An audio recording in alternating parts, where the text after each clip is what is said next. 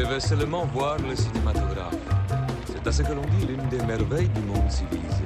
Le cinéma, c'est 24 fois la vérité par seconde. Madame, je n'écrirai rien sur ce film, c'est une merde.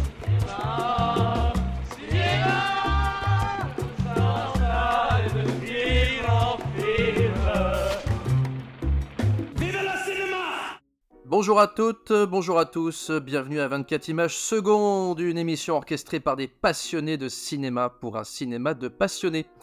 Aujourd'hui, c'est l'épisode 2 de la saison 2, Papy envahit Los Angeles. Euh, Alors je présente un à un nos chroniqueurs, euh, véritables esthètes cinéphages, et je commence avec un adepte des punchlines. C'est son retour, son grand retour, le docteur Raymond. Bonjour docteur. Eh bien bonsoir, je suis ravi d'être avec vous euh, aujourd'hui. Je me tourne vers l'un des rares Français à avoir eu la chance de voir le garçon et le héron de Miyazaki cet été à Osaka et je le jalouse pour ça. Bonjour, Mister Thibault. Bonjour, bonsoir. Je ne dirai rien sur ce film, c'est une merde. Merci. Commence Et je- fort. Sur le Miyazaki, Je plaisante évidemment. et je termine avec un réalisateur qui s'appelle Julien. Bonjour mon cher Julien. Salut les cinéphages, salut l'équipe. euh, toujours là, toujours en forme, malgré la grève que j'ai eue, mais on peut parler. Et moi c'est Jérém, votre humble serviteur. Alors on attaque avec la rubrique 1, c'est la rubrique des films qui font l'actualité. La face, encore ces stupides actualités. Je déteste les actualités. Alors avant d'ouvrir les débats, on va faire un petit tour de table rapide et efficace hein, sur les coups de cœur ciné de ces dernières semaines. Euh, allez, on va commencer avec, euh, je sais pas, euh, Julien, qu'est-ce que t'as vu, euh, qu'est-ce qui t'a plu cinéma En quelques mots? Eh bien, pas grand chose. Hein. Ah, D'accord. Pour commencer, parce que bon, j'ai pas, pas vu tous les films que je voulais voir. J'ai pas encore vu Le règne animal. Ah oui, j'ai beaucoup aimé. J'étais très déçu par Acide, et c'est un euphémisme. Et j'ai hâte de parler du procès Goldman.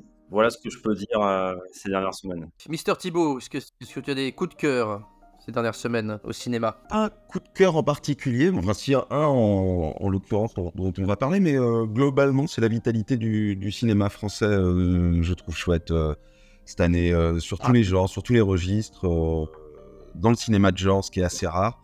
Euh, J'aime bien la vitalité et, et récemment, oui, j'ai vu euh, le mince, le, le nouveau film du, du réalisateur des combattants. Le animal. Thomas le règne animal de Thomas Caillet, euh, que j'ai beaucoup aimé. Ah, pense. aussi. Et monsieur, monsieur Raymond, le docteur, est-ce qu'il a un coup de cœur dont il a envie de nous parler? Eh bien, euh, pas particulièrement. C'est une rentrée cinéma effectivement euh, très très diversifiée. Euh, mais euh, voilà, j'ai eu l'occasion de, de voir finalement peu de, peu de films. Et je, voilà, je vous parlerai en tout cas de ceux que j'ai eu l'occasion de voir euh, pour ce soir. Les petits chenapans, ils font durer le suspense, mais j'aime ça, j'aime ça. Alors pour ma part, moi je vais juste euh, parler d'un film que j'ai trouvé euh, extraordinaire, qui s'appelle L'arbre papillon d'or, un film vietnamien de Pham Thien An, qui a eu la caméra d'or à Cannes. Qui est un chef-d'œuvre absolu pour moi, tout simplement. Voilà, j'invite euh, tous ceux qui aiment le- des films euh, très spirituels, très mystiques, à aller le voir. C'est c'est c'est Et un peu une- contemplatif.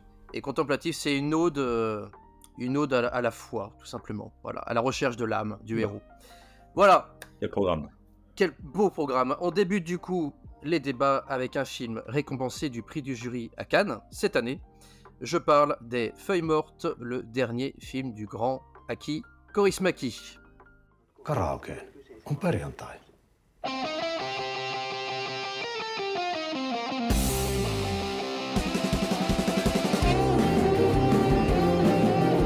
Masentaa, Mikä?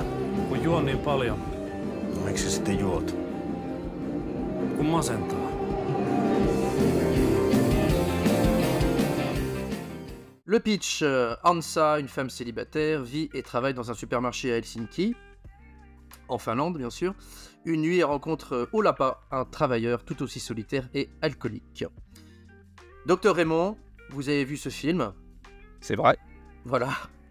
Quel est votre point de vue sur le dernier Aki Kaurismäki Alors, c'est un film euh, très intéressant parce que effectivement, on est sur un film qui a, je dirais, une qualité euh, proprement théâtrale et euh, qui repose effectivement sur quelque chose d'assez intéressant, c'est effectivement son minimalisme. Kaurismäki nous offre vraiment un film épuré, au dialogue condensé, et ce qui a pour effet de rendre toutes les actions que nous allons voir à l'écran immédiatement significatives, et ce qui lui confère une grande euh, lisibilité. On est euh, sur effectivement une Finlande qui est une Finlande de, de théâtre, hein, puisqu'il est, euh, qui est basée à la fois dans le futur, puisque le film se déroule sur la seconde moitié de l'année 2024, et en même temps euh, complètement implanté dans le passé, comme en témoignent le mobilier et les costumes. Donc, Ah bah les, oui, effectivement- les, les radios des années 50 et tout, c'est c'est intemporel chez Korismaki, c'est ça que j'aime bien, je, je suis d'accord avec toi, j'ai remarqué ce peu. Bah, il le fait dans quasiment tous ses films, hein, euh, il faut le reconnaître, hein, euh, donc je te laisse continuer, c'était intéressant. Et euh, effectivement, on est euh, sur quelque chose qui a une création qui a son rythme propre. Euh, on n'est pas loin d'ailleurs du rythme du, du cinéma muet, ce que souligne d'ailleurs l'allusion de la scène finale aux, aux lumières de la ville, bien Ah, entendu. magnifique, scène finale. Et du coup, effectivement, on est vraiment sur quelque chose de concentré, de condensé, une sorte d'épure très très délicate qui fait tout un art de l'understatement et euh, qui fait ressortir un humour euh, pas sans rire. Donc c'est un minimalisme qui, plaira sans doute pas à tout le monde, parce que voilà, il faut être euh, sans doute bien disposé, même si le film est pas très long, ce qui, est agréable aussi. Et, mais effectivement, c'est vraiment pour quelqu'un qui est prêt à s'embarquer dans cet univers de délicatesse et de, sous-entendus, c'est une, une très belle expérience, je trouve. Alors moi j'étais content de revoir euh, un bon vieux Aki Kaurismäki, alors j'avoue que je suis fan de ce réalisateur depuis longtemps. Et euh, il nous avait euh, raconté le destin de migrants en Europe hein, dans ces deux derniers films, hein, donc Le Havre et comment de l'autre côté de l'espoir. Et là il revient avec les laissés pour compte, les solitaires, la classe ouvrière qui n'arrive pas à communiquer. C'est son univers, c'est ce qu'il nous décrit dans quasiment tous ses films et qu'est-ce qu'il le fait bien. À chaque fois on se dit mais on a déjà vu ce film, mais à chaque fois, dans les petits détails, dans les personnages, c'est différent. Et c'est ça qui est beau. C'est un réalisateur qui a sa patte, c'est un auteur absolu. Il y a toujours des scènes de bar dans les Korismaki. Toujours ces lumières un peu bleutées, grises. euh, C'est vraiment c'est sa marque de fabrique, quoi. En fait, on a toujours l'impression d'être dans un monde euh, comment désespéré, sombre, mais il y a toujours une espèce de petite lumière mélancolique et douce, et c'est ça à chaque fois qui fait son charme. Et enfin, moi, j'ai pris un plaisir euh, fou dans ce film. Euh, effectivement, il dure euh, pas longtemps, il est minimaliste, euh, mais ça fonctionne sur moi. Moi, j'ai été ému, ça m'a touché. L'hommage à Chaplin, bah, l'hommage aussi d'ailleurs avec des affiches. On voit des affiches de Godard, des affiches de Ozu.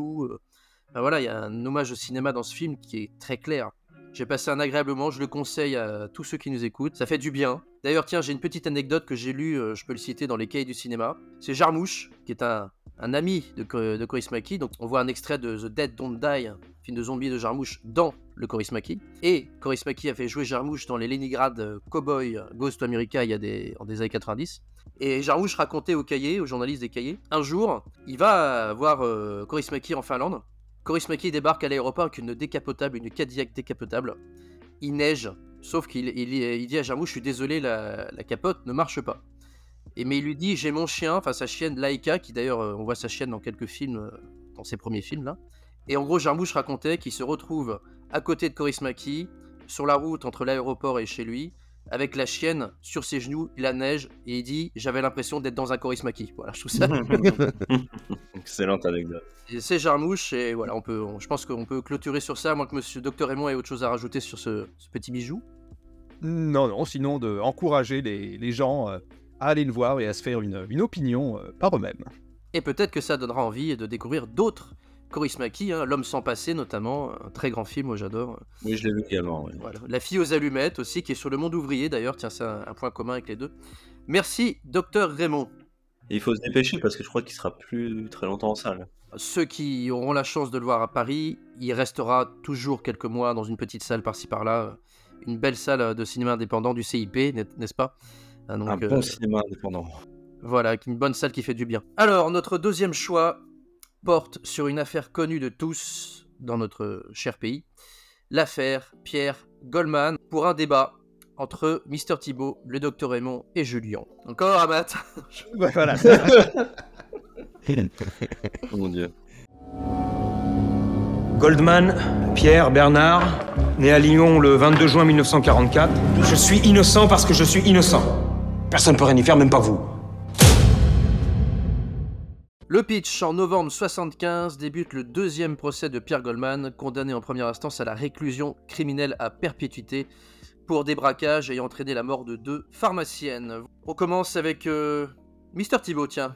Quel est, votre point de vue, Mister Thibault, sur le procès Goldman? J'ai euh, particulièrement adoré ce film. C'est un film passionnant euh, sur tout ce qu'il raconte. C'est aussi un film froid. C'est un film qui, je sais pas, qui m'a, qui m'a, qui m'a plu dans sa forme, dans son huis clos, dans sa façon de, de regarder euh, la France de l'époque, euh, qui est d'une certaine façon le, le reflet d'aujourd'hui. J'ai aimé son interprétation. Harry Vorsalter est particulièrement incroyable. Pour moi, c'est c'est une des prestations que j'ai vues le- cette année qui m'ont le, le plus bluffé. Oui, et dans Serre-moi fort de Mathieu Mallet. Euh, il également. était déjà très très bon dans Bowling Saturn d'ailleurs.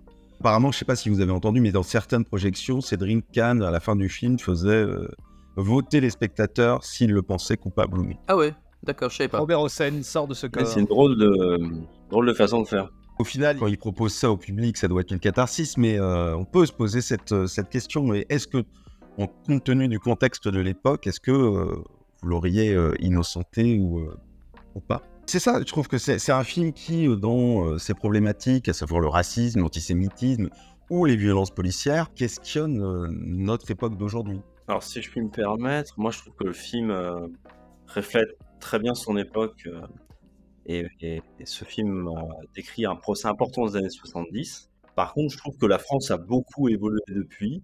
Et je pense que le film euh, traite bien du sujet de l'antisémitisme dans la France euh, qui sort du gaullisme et qui est la France un peu conservatrice. Au niveau du, du film en lui-même, je trouve que c'est un grand film judiciaire, un grand film de procès. J'ai quand même noté euh, au niveau de l'interprétation euh, des, enfin, une interprétation assez inégale entre les acteurs. Ah, comme toi, oui, comme, comme Thibaut, euh, comme Mister Thibaut, j'adore euh, Harry euh, Voltater dans le rôle principal, dans le rôle de Pierre Goldman. Par contre, au niveau des avocats, notamment qui le défendent, euh, j'ai trouvé par moments que ça sonnait très faux. C'était beaucoup plus théâtral, euh, très peu incarné. donc tu fais allusion à Arthur Harari? J'ai trouvé euh, Arthur Harari pas juste sur sa première scène, celle où il est dans son bureau, mais pour le reste, euh, j'ai trouvé qu'il était euh, extrêmement convaincant. Alors je crois que le, le docteur Raymond Trépine, là, il a quelque chose à dire, je crois. Messieurs les jurés. Mon confrère Thibault, ici présent, disait qu'on n'est pas au théâtre. Eh bien, c'est justement la question de l'affaire que nous instruisons ce soir qui pose une question capitale. Ce sujet méritait-il un long métrage? Oh là Puisque, avec Monsieur Korismaki, nous avions un bon film à la qualité proprement théâtrale et à l'ambiance 70s, ici nous avons du mauvais théâtre filmé des années 70. Alors certes, le sujet est fascinant. Une affaire contemporaine retranscrite avec une précision documentaire. Le problème, comme vous l'avez souligné, mes chers confrères, c'est que personne ne joue dans le même film. C'est-à-dire que nous avons des gens qui jouent de manière très naturaliste, très réaliste. Le président, Stéphane euh, Guérin-Tillier, qui est excellent. Euh, Chloé Le Serre dans le rôle de Christiane Soukab. Euh, Jerzy Rad- Radzivivovic, euh, qui joue le, le père de, de Goldman, et qui sont vraiment dans une approche extrêmement naturaliste. On a l'impression d'assister à un reportage, et c'est assez fascinant. Le problème, c'est que ça cadre assez mal avec ceux qui jouent cinéma, entre guillemets, comme euh, Laetitia Masson qui joue la, la psychiatre. Et puis, il y a le cas des personnages principaux, qui non seulement jouent mal, mais en plus, ils jouent même pas mal de la même façon. On a euh, effectivement euh, Arthur Harari dans le rôle de, de l'avocat Kiechman, qui euh, débute assez mal, donc ça nous met dans d'assez mauvaises dispositions, puisque personne lui a dit qu'on pouvait faire une deuxième prise, visiblement. Et le cas, le cas Goldman, justement, de Harry Vortal, Vortalter, pardon. Moi, j'aurais tendance à trouver qu'il en fait beaucoup et qu'il s'est un peu cru chez Louis de Funès, ma biche. Le pisse froid est de retour. Si on rajoute à ça des cadrages bizarres, hein, qui sentent la captation euh, du théâtre filmé des, des années 70, je maintiens, je trouve qu'on a un film qui n'exploite pas en fait le médium du cinéma, c'est-à-dire qu'il y a un manque euh, d'adaptation. Et c'est pas la, caméra ivre, le flou très peu artistique et l'effet pellicule dégueulasse qui vont sauver l'affaire. Ce procès, c'est avant tout un agone littéraire, comme le prouvent les, extraits du livre de Goldman qui sont cités pendant l'audience. Et du reste, effectivement, si on prend le, plan euh, de- des dialogues, c'est quelque chose qui est très écrit et même très très bien écrit. Le problème, c'est qu'un spectacle qui serait sans doute fascinant à vivre en live au théâtre paraît, euh, il faut bien le dire, en tout cas c'est la façon dont je l'ai ressenti, euh, extrêmement euh, plat au cinéma. Eh bien, c'est radical au moins. Eh ben, il est en forme, le docteur Raymond. toujours quelqu'un de radical. euh. Bon, euh, Pour ma part, j'ai pas trouvé que c'était le film de l'année. J'ai pas, je ne suis pas non plus de ton avis, euh, mon cher Docteur Raymond. Moi, j'adore les films euh, de procès, hein, les films judiciaires, et pour moi, en tout cas, j'ai passé un moment agréable, un moment de cinéma. Mais je comprends ce que tu veux dire. Effectivement, je comprends ton ta réserve. C'est pour moi tout de suite à la sortie, c'est un film qui ne cherche pas à être sympathique en fait. Oui. Ah bah c'est réussi. Euh, mais mais j'aime bien moi les questions qu'il me, qu'il me pose et j'aime ce genre, même si ça ressemble à du théâtre filmé des années 70, ce que j'ai pas particulièrement trouvé. hein, euh, je, me- je me laisse porter par le la dureté d'une d'une salle d'audience en fait. hein. Et encore, on voit pas l'extérieur d'Amiens, mais euh, bon, c'est euh, totalement c'est vraiment que le tribunal qu'on va voir. Je, je me pose quand même la question parce que on, on le sait, la- je sais pas si vous l'avez entendu, mais la, la veuve Christiane Sucab euh, Goldman euh, n'a jamais été présente au, au- au procès. Elle a fait une interview euh, récemment au Monde. Elle est, elle n'était pas, euh, elle était pas sortie de sa réserve depuis euh, l'affaire. Et euh, justement, elle dit qu'elle n'était, euh, elle n'était jamais venue. Tout à fait. Hmm. Pierre Goldman n'était pas du tout aussi véhément qu'on peut le montrer dans le film. Cédric Kahn a, a dit qu'il avait euh, fait ce film à partir de euh, certains archives de Donc on n'est presse. pas dans une démarche qui On peut imaginer que euh, bah, les rédacteurs de ces, euh, de ces brèves de presse ont aussi euh, à raconter ce qu'ils voulaient. Non, non, il y a, une, il y a une, effectivement une recomposition euh, du procès, mais qui se donne effectivement comme, euh, si, comme une transcription, pour ainsi dire, euh, verbatim. Donc effectivement, euh, le spectateur qui n'est pas, qui n'est pas averti pourrait prendre ça effectivement euh, pour un aspect vraiment très très, euh, très, très documentaire. D'accord. Moi, j'ai trouvé que c'est justement le côté spectaculaire de ce procès fait qu'il sort du lot et et donc ce côté spectaculaire, a priori, d'après ce que disait la femme de Goldman, euh, il n'était pas tout à fait comme ça. Bien sûr. Donc c'est du cinéma, donc il a quand même essayé du coup de, de nous raconter une histoire euh, à la Cédric Kahn. Donc euh, je sais pas si vous avez vu Roberto Succo, c'est évidemment ça n'a rien à voir. C'est a aussi une pièce de a existé, théâtre. mais c'est pareil. Le personnage, euh, voilà, Roberto Succo, le personnage le tueur en série dans le, le film de Cannes, il est un petit peu comme le Goldman qu'on a vu là. Mais il parce est que c'est une, adaptation de la pièce de, de Bernard-Marie Coltès. Donc effectivement, il y avait déjà une transposition du, Oui. du personnage. Là, c'est Cannes qui a adapté, effectivement, comme disait Thibaut, des, des brèves de presse. Moi, je, suis- je suis mitigé, mais euh, je suis pas aussi radical que le docteur Raymond, mais je j'entends. Après, au final, on garde le mystère sur Pierre Goldman, qui reste Tant un mieux. personnage énigmatique. euh, Et c'est le but, c'est euh, à, à chacun justement de, de se faire son opinion sur, sur ça. Mais toute la question revient à est-ce que vous enverrez ce- ce- ce- cette personne à la peine capitale avec les éléments que vous avez? Ça confronte le, le mythe, parce qu'il y a- quand même une, espèce de mythe en- qui entoure ce Pierre Goldman. Euh, ce côté Rimbaud euh, des années 70, euh, euh, très engagé à gauche, très militant, qui n'hésitait pas à, faire- à participer à quelques guérillas en Amérique latine. Et il avait ce côté extrêmement engagé, extrêmement courageux, entre guillemets, et ce côté assez pathétique de braqueur de, de pharmacie, qui est quand même très intéressant cinématographiquement, parce que c'est un personnage aux multiples facettes. Oui, voilà. Et ça, ça, je trouve que c'est positif. Le, le film en- le décrit bien. C'est un personnage insaisissable. Oui, oui, il est assez fascinant, ce personnage. Après, Cédric Kahn, il prend pas de décision, et tant mieux, parce que c'est euh, à nous de réfléchir. Il aurait pu faire euh, une Tarantino dans Il était une fois Hollywood, que j'adore, hein, quand euh, la famille, les, les sbires de la Manson Family se font décab- brûler par Spoil, DiCaprio. spoil, spoil. Et ça, ça n'a pas existé. Euh, oh, pff, je pense que tous les gens Oui. euh, qui aiment Tarantino l'ont forcément vu. Voilà, là il, est, là, il est resté, il est collé à l'histoire, et, et c'était pas son but hein, de, de partir en vrille, mais, mais voilà, moi j'ai trouvé que c'était un, un très bon film judiciaire. Euh, Dans, dans la veine euh, Simplement. des films judiciaires en ce moment dans le cinéma français, après Anatomie d'une chute. D'ailleurs, euh, coécrit par Arthur Harari, tiens. Voilà. Ou récemment, il y avait là. eu euh, la, la jeune fille au bracelet aussi. euh. Ah, mais j'ai pas vu. Ou Saint-Omer l'année dernière en décembre, enfin. Bon bah merci messieurs, nous allons laisser place à la rubrique euh, que tout le monde attend, la rubrique bien sûr du Breakfast Club.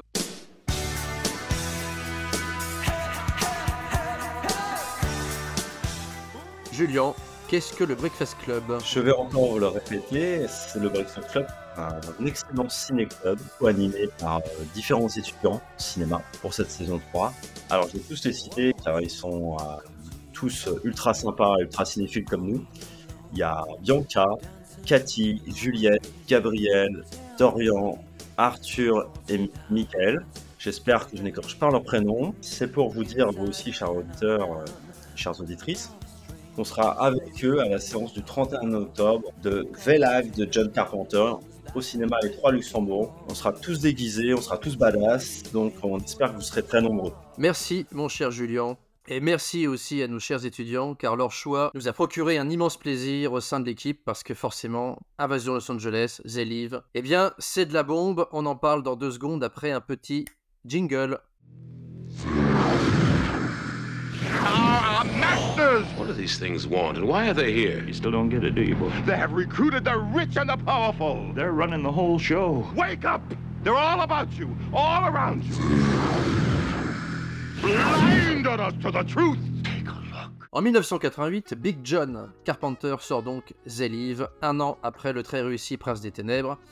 Le film ne fait pas un tabac, mais avec le temps, il est devenu ultra culte. Bon, on est tous fans de ce réalisateur, je pense, hein, au sein de 24 images secondes. C'est un de mes Carpenter préférés, je dirais, après The Thing, Halloween, euh, L'Entre de la Folie, voilà, c'est petit euh, quatuor. C'est dire si j'aime ce film, hein, donc euh, j'ai envie juste de dire Chew, Bubblegum and Kick Ass. Excellent. Bon, les enfants, on est d'accord, je pense que c'est le film le plus politique de Carpenter, clairement. Clairement le, le plus politique, oui. Ouais. Ah, on est, euh, là, on est dans un brûlot contre, euh, bah, contre Reagan, hein, les années 80. euh. Le libéralisme et le capitalisme à outrance de, de Reagan, euh, clairement, hein, la première partie du film, elle est quasi documentaire. C'est euh, parler euh, des, des- des sans-abri, des laissés pour compte hein, de la société américaine.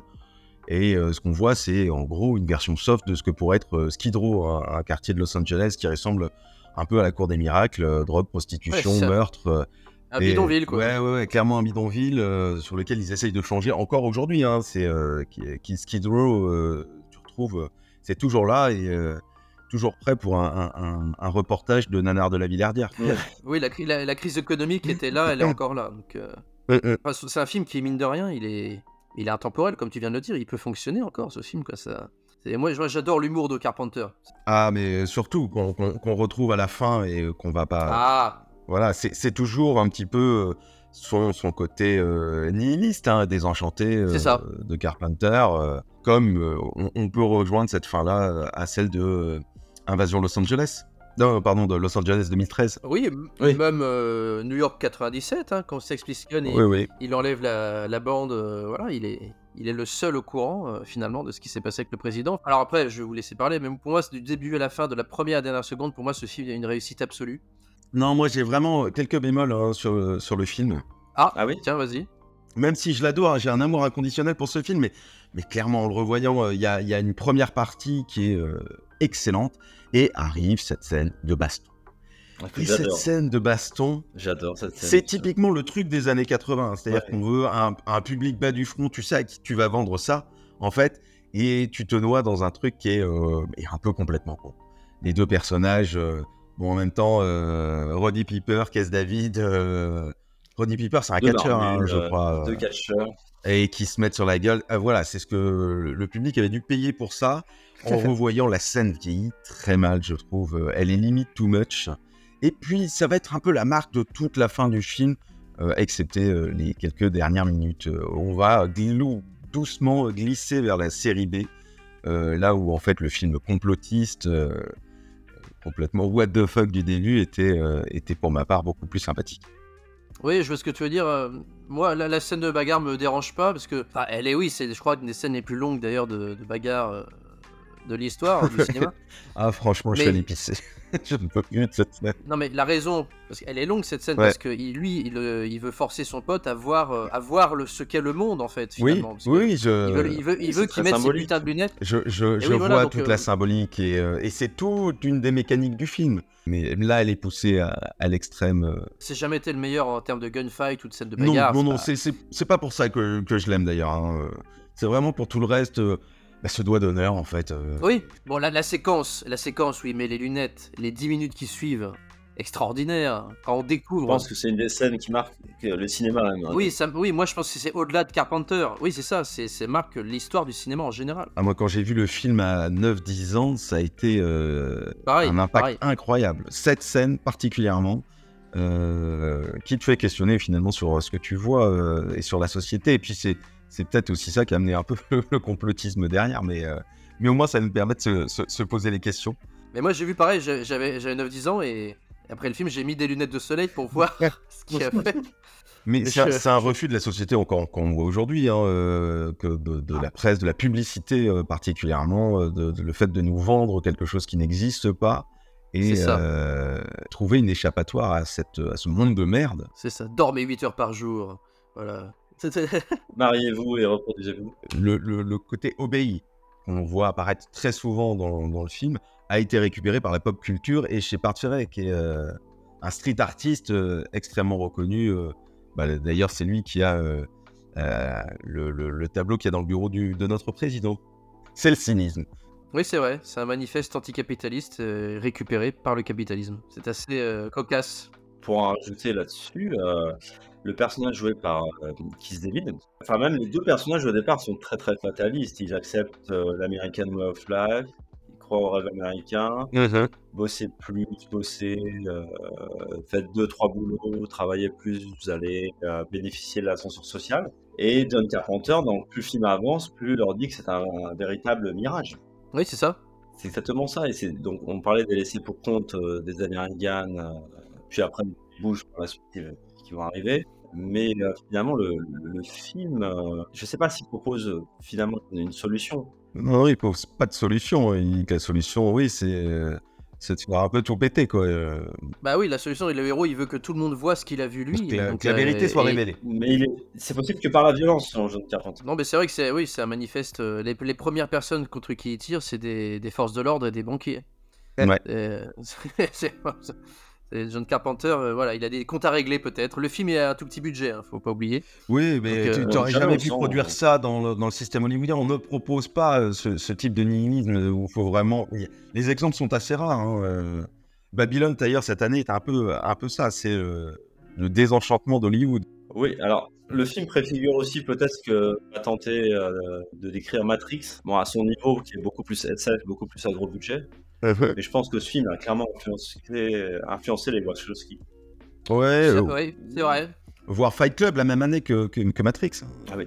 Il y a aussi ce nihilisme, euh, enfin un doigt d'honneur face à, à l'entertainment habituel et à l'établissement. Je dirais qu'avant Carpenter, avant ce film, il y a peut-être eu euh, Georges Romero avec euh, Oui, La nuit des, des morts vivants. Ce qui est une vraie interrogation sur le, le monde euh, libéral dans lequel on est. Ouais, un petit peu soleil vert aussi quelque part. Ah oui, c'est- toujours la force du cinéma de genre de euh, se confronter à la réalité, à une certaine forme de réalité, et, euh, et c'est ce qui en fait parfois sa force. T'as pas aimé Acide? Ah non, non, non, c'est pas. Je comprends pas, je m'attendais à ce que ce soit le même niveau, mais bizarrement non. C'est beaucoup trop sage à la différence de Carpenter. J'annonce à nos auditrices et nos auditeurs que nous ferons euh, un podcast spécial 2023 qui sortira en janvier. Où nous parlerons de nos, flops et nos tops 2023. Donc forcément, c'est sûr que Acide reviendra. Je pense que trois chroniqueurs euh, reviendront sur Acide comme l'un des flops de l'année. Je dirais. Ah, mais on ne sait pas dans quelle catégorie il sera. mais- euh, vous découvrirez qui en janvier. Merci messieurs pour euh, cette, ce débat passionnant sur le Carpenter. Et nous passons à la dernière rubrique euh, du podcast, la rubrique rétro. Happy birthday to you. Happy birthday to you. Happy birthday to you. Happy birthday. Chères auditrices, chers auditeurs, notre choix aujourd'hui pour le- la rubrique rétro, eh ben c'est Papy fait la résistance. Au programme, de l'action à vous couper le souffle. Des situations explosives. Un suspense insoutenable. Monsieur Bordel Voulez-vous venir par ici, Peter Ah, super résistant Je le fais comme un De la veulerie à l'état brut. Mais oui, je suis un dégonflé, j'en suis fier, figure-toi. Tu pars tout de suite ou je te fais couler en bain 40 ans, et oui, ça fait 40 ans ce mois-ci qu'il est sorti au cinéma, donc une des comédies euh, les plus critiquées par la presse, il faut le dire, euh, des années 80, mais comme le Carpenter, enfin, d'une euh, façon différente, hein, mais il est devenu culte avec le temps, comme quoi le public a, a souvent raison. J'ai pas besoin de le présenter en deux mots, c'est l'histoire de résistants et de collaborateurs sous l'occupation allemande, évidemment, en France. Hein, euh, Jean-Marie Poiré, petit retour vite fait, hein, il, a présenté, il a réalisé un bon nombre de comédies populaires, Les Visiteurs, Opération Cordée de Bif, euh, Le Père Noël est une ordure, Les Anges Gardiens. Moi, personnellement, c'est mes meilleurs copains, mon petit préféré. Voilà, donc euh, Ouais, pareil. C'est meilleur. j'ai un très bon souvenir de ce film. Mais j'ai revu donc pour le podcast Papy fait la résistance. Et j'avoue que j'ai passé un, un très bon moment. Et comme euh, je le disais hors antenne, euh, moi j'aime bien le, le festival d'accent allemand qu'on a tout au long du film. Moi ça me fait marrer. Voilà. voilà. Et notamment Roland Giraud que je trouve monumental euh, dans ce film. Je trouve que c'est le meilleur en fait. J'aime beaucoup Ramirez et Gérard Jugnot dans. Ah, bien sûr, bien Voilà. sûr. C'est avec ses, ses- ses cris aigus à chaque fois. Euh, il me fait, mais euh, il me fait vraiment marrer. Quand, quand Clavier court aussi, on est foutu. Tu vois, mais ça, c'est putain. c'est c'est un petit plaisir d'enfant, c'est un petit bonbon. euh. C'est ça. Ça, fonctionne comme une Madeleine de Proust. Ça révolutionne pas le cinéma, mais ça t'apporte du un petit sourire. Docteur Raymond, à Oui. vous la parole. Ah bah, un grand, un grand plaisir bien entendu à revoir tout ça. Euh, ce qui est intéressant, c'est que c'est pas qu'une grande comédie, c'est aussi un grand film euh, sur l'occupation. Et c'est assez curieux parce qu'au-delà du, style unique, donc avec beaucoup de burlesque, donc on, parodie euh, les films de super-héros, les films d'espionnage, le film de KPDP, même à un moment. euh, voilà, il y a tout de même, dans la première partie en tout cas, une véritable acuité de l'observation sociale euh, de, de la vie, donc la vie d'une famille sous l'occupation. Donc là, on a la trace un petit peu de ce qui faisait la force, à mon sens, de, des premiers, euh, premiers films du Splendide, euh, Les Bronzés, Les Bronzés font du ski, c'est-à-dire cette observation, justement, ce, ce comique d'observation sociale, et qui font, au final, un- la première partie du film, en tout cas, un document sur l'occupation qui est plutôt fin. Et c'est vrai. Par moments, on a presque dans l'ambiance du, du dernier métro, pour citer un film de, de la même époque, et euh, c'est assez curieux. Et bizarrement, vers la, la seconde moitié du film, on vire dans le euh, burlesque à la Mel Brooks, et à la fin, alors la, la toute fin, qui est une partie méta qui est un peu plus étonnante. Donc, euh, réflexion sur les, les représentations médiatiques de, de la Deuxième Guerre mondiale, qui est un bizarre, qui est un peu en décalage. J'ai jamais trop accroché sur, sur cette fin, Mhm, euh, cette toute fin, euh, cette coda qui, qui est, manque euh, assez de, de rythme, en tout cas qui casse le rythme qui était imposé jusque-là. Et euh, c'est bizarre, mais le, bien sûr, le sentiment d'ensemble est, est très, très, très, très positif, avec le plaisir de, voir ces acteurs qui viennent de tous les horizons, euh, Maillan, bien sûr, euh, confrontés aux petits jeunes du, du Splendide. Pour citer euh, notre cher général Appelstrudel, c'est un peu vulgaire, mais on rigole. On ne regrette pas sa soirée. Tu parlais d'espionnage, euh, il y a aussi un hommage à la comédie musicale. Hmm, tout à fait. Eh oui, Oui. avec une scène. pas euh. Voilà, on parlait de la séquence euh, de, dans le John Carpenter avec les lunettes qui rentrait dans l'histoire du cinéma américain. Je pense qu'on peut très clairement dire que la séquence de Jack, Jack, Vil- Jack, Jack, Vil- Jack. Wright. Jack Jack Bill Ray. est rentré dans le panthéon du cinéma français. Tout le monde connaît cette Mais séquence-là. c'est- euh, pour moi, la meilleure partie du film, c'est quand Shang-Chi. Van Strudel euh, arrive. quoi. hein. C'est Voilà. moment où on se marre euh, au ribot à gorge déployée. Il est monumental, Jacques Viry. Il, Mais- est, il est déchaîné. Il est... Mais Et en même temps, il est inquiétant. Le film est euh, en hommage à, à Louis de Funès, qui devait jouer le, le papy du, du titre, mais je crois aussi le demi-frère. En fait, il aurait dû jouer à la fois Michel Galabru et Jacques Villeray. Oui. Évidemment, on peut se demander avec un, un acteur de la trempe de, de, de Funès, hein, qui est un acteur euh, unique dans une génération, penser combien euh, tu peux faire, enfin combien il aurait pu vampiriser le film? Parce que ces genres de films collectifs, on n'en trouve pas beaucoup dans sa carrière en fait. C'est vrai. Et c'est un film choral, mais qui reste euh, malgré tout très très lisible, qui reste très très aéré.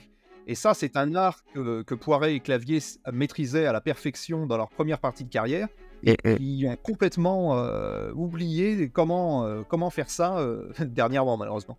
À Poiré, c'est sûr que ma femme s'appelle Maurice, il, a, il maîtrise pas là, le. le... Le choral, oui, mais même euh, tout ce qui est après, déjà les, les anges gardiens, c'était sur une pente descendante, à mon sens. Euh, ça, la lisibilité commençait à se, se perdre. Et le puis montage après, parkinsonien. Ouais.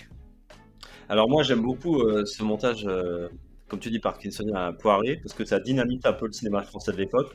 Je crois qu'avant lui, euh, tu voyais pas beaucoup de films montés comme ça. Mhm. Et il a, pas- il a vraiment sa vraie touche. Est-ce que dans une comédie ça fonctionne? Je sais pas. Ça fonctionne en, en cornet de bif et visiteur, ça fonctionne. Pour moi. Mais dans Les Visiteurs 2, on avait déjà ce, ce montage euh, un petit peu hystérique euh, qui n'était pas forcément à l'avantage du film pour le coup. Non, du tout. Tandis que là, effectivement, euh, là, tout est, tout est réglé comme du papier à musique pour un film très musical, justement. Et euh, voilà, c'est vraiment très très agréable. On, on respire vraiment euh, quand on voit ce film et c'est c'est extrêmement plaisant. Ah, mais les années 80, c'est sa meilleure période. hein. C'est Mmh, tout à fait. d'or de sa filmo. Et le sens, euh, le sens des dialogues? De Poiré et Clavier quand même. Et Giraud aussi, Giraud, non? Il a. Non, c'est Lamotte qui a participé Ah oui. au... à la pièce, de... qui a écrit la pièce. Martin Lamotte également. Pièce de théâtre de, de Lamotte et Clavier, et Poiret s'est s'est invité ensuite, euh, comme il a l'habitude de, de travailler effectivement en duo avec, avec Clavier. Ouais, ma préférence va vraiment à Giraud. Je sais pas si vous saviez, mais il parlait pas du tout allemand. Il a appris la, la langue allemande en phonétique. Ah ouais, d'accord. Oui, bah ça se voit, hein, ça s'entend surtout qu'il euh, qu'il la maîtrise pas parce qu'il est complètement, il, il a vraiment, il arrive pas à perdre un accent français en fait euh, dans son truc. Le pire étant l'ermite. Je sais pas, l'ermite, il avait dû Ouais. voir le texte, je sais pas, une demi-heure avant. Vraiment, il y croit pas du tout. il est gênant, il est même gênant quoi. Mmh, ouais, clairement. clairement. Il est entre deux tournages ou entre deux pièces de théâtre. oui, c'est vrai, euh, il y a l'ermite qui apparaît effectivement, ouais, tout à fait. ouais. Je me permets, il disparaît trop vite au début du. Ouais. Oui, C'est un plaisir de le voir, mais la façon dont il disparaît euh, fonctionne aussi avec la grenade. Ça marche très bien. Et ça marche encore très bien 40 ans après. Enfin, les acteurs et les actrices, ils ont pris un, ils ont pris un plaisir qui est tellement immense, ça se sent, ça se sent. Et du coup, bah, c'est, je pense que c'est pour ça que le spectateur le ressent aussi. Hein. Alors, comment on explique qu'à l'époque, dans les années 80, les critiques étaient assez assassines sur le film? C'est un succès public, mais pas un succès critique. La, la presse a jamais été très sympathique avec les comédies Ah ouais. françaises hein, de manière générale. Ouais. Le film a fait quand même 4 millions d'entrées. C'est un des plus gros succès de l'époque. euh, bien plus que ce qu'avait fait le Splendide avant. hein. Mais j'ai l'impression qu'il n'y a que Gérard Henry qui a le droit au laurier euh, de la critique et les autres euh, ramènent derrière à l'époque. J'ai pas repris toutes les critiques de l'époque, mais euh, Le Visiteur avait été accueilli. Non, mais c'est pareil, Cornet Beef a été mal accueilli, puis avec le, le temps, euh, tout le monde le connaît ce film-là. Et pareil, il avait fait pas mal d'entrées à sa sortie. hein. Mais oui, non, mais Poiré, je pense qu'il voilà, il, c'est le, il vise le public d'abord. Bien sûr, mais je trouve que les critiques sont un peu pisse-froid. Mais avec la comédie française, on est très dur.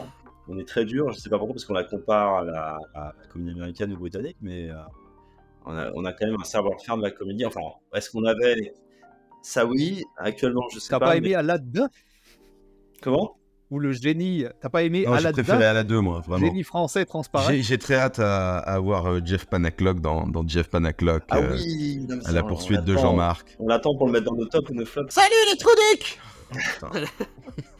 Tant qu'on tant qu'on ne l'a pas vu, Mais oui. C'est peut-être un chef-d'œuvre. c'est- peut-être un chef-d'œuvre, on verra. Pierre-François Martin Laval va peut-être. euh, Ça nous bluffer. hein. Sur ces, sur ces belles euh, phrases, nous allons euh, tout simplement vous laisser, chères auditrices, euh, chers auditeurs. Merci en tous pour ce débat très instructif. En tout cas, nous, on a aimé. Euh, Papy fait la résistance. On s'est bien marré. Et on compte sur vous pour euh, nous retrouver donc à la séance du 31 octobre de V Live. Exactement. Et nous sommes présents sur YouTube dorénavant et bien évidemment toujours sur Spotify, Deezer, Apple Podcast et Google Podcast. C'était 24 images secondes. Hasta la vista. Baby